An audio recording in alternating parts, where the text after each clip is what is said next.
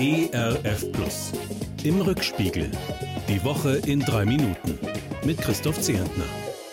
Na, das ist ja vielleicht eine Woche Habemus Kanzleram. Endlich haben wir einen Kanzler. Sogar eine komplette Regierung. Endlich sind die Zeiten vorbei von Wahlkampf, Ampelsondierungen, Koalitionsverhandlungen.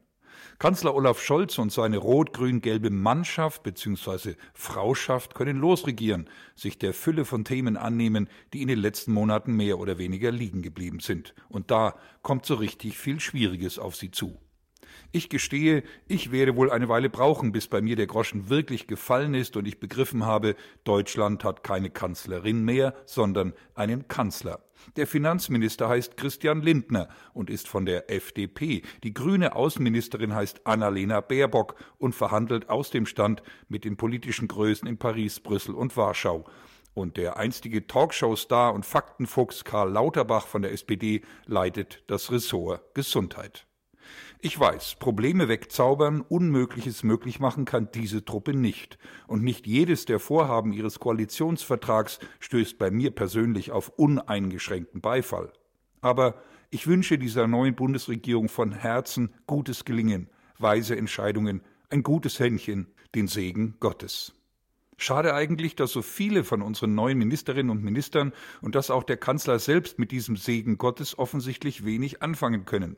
Doch ich will nicht mit dem Finger auf sie zeigen, sondern mich an einen weisen Kommentar von Uwe Heimowski halten, der als Beauftragter der Deutschen Evangelischen Allianz in Berlin tätig ist. Ich zitiere das Grundgesetz der Bundesrepublik Deutschland beginnt mit den Worten in Verantwortung vor Gott und den Menschen. Dazu hat Olaf Scholz sich in seinem Eid bekannt. Die Formel So wahr mir Gott helfe ist eine persönliche Entscheidung. Wer auf sie verzichtet, ist deswegen weder ein schlechter Mensch noch ein schlechter Politiker.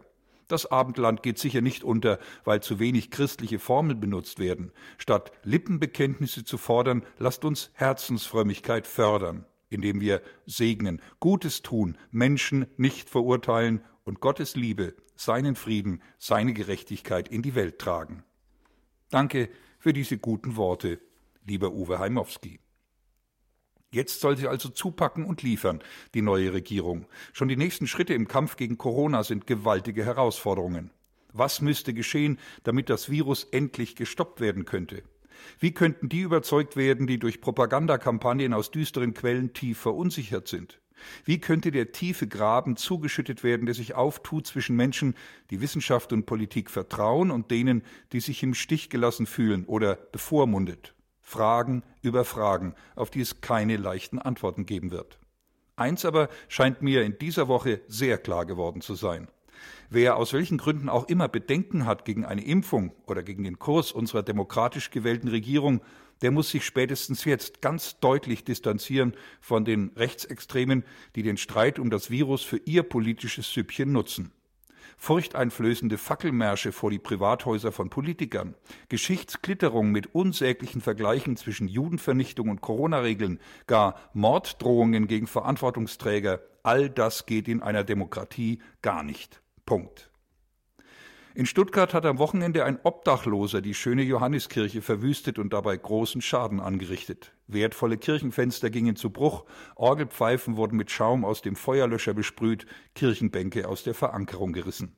Aus Stuttgart höre ich, in der verwüsteten Kirche kann schon bald wieder Gottesdienst gefeiert werden, und der Weihnachtsgottesdienst, den das ZDF ausgerechnet aus dieser Johanneskirche übertragen wird, ist auch nicht in Gefahr.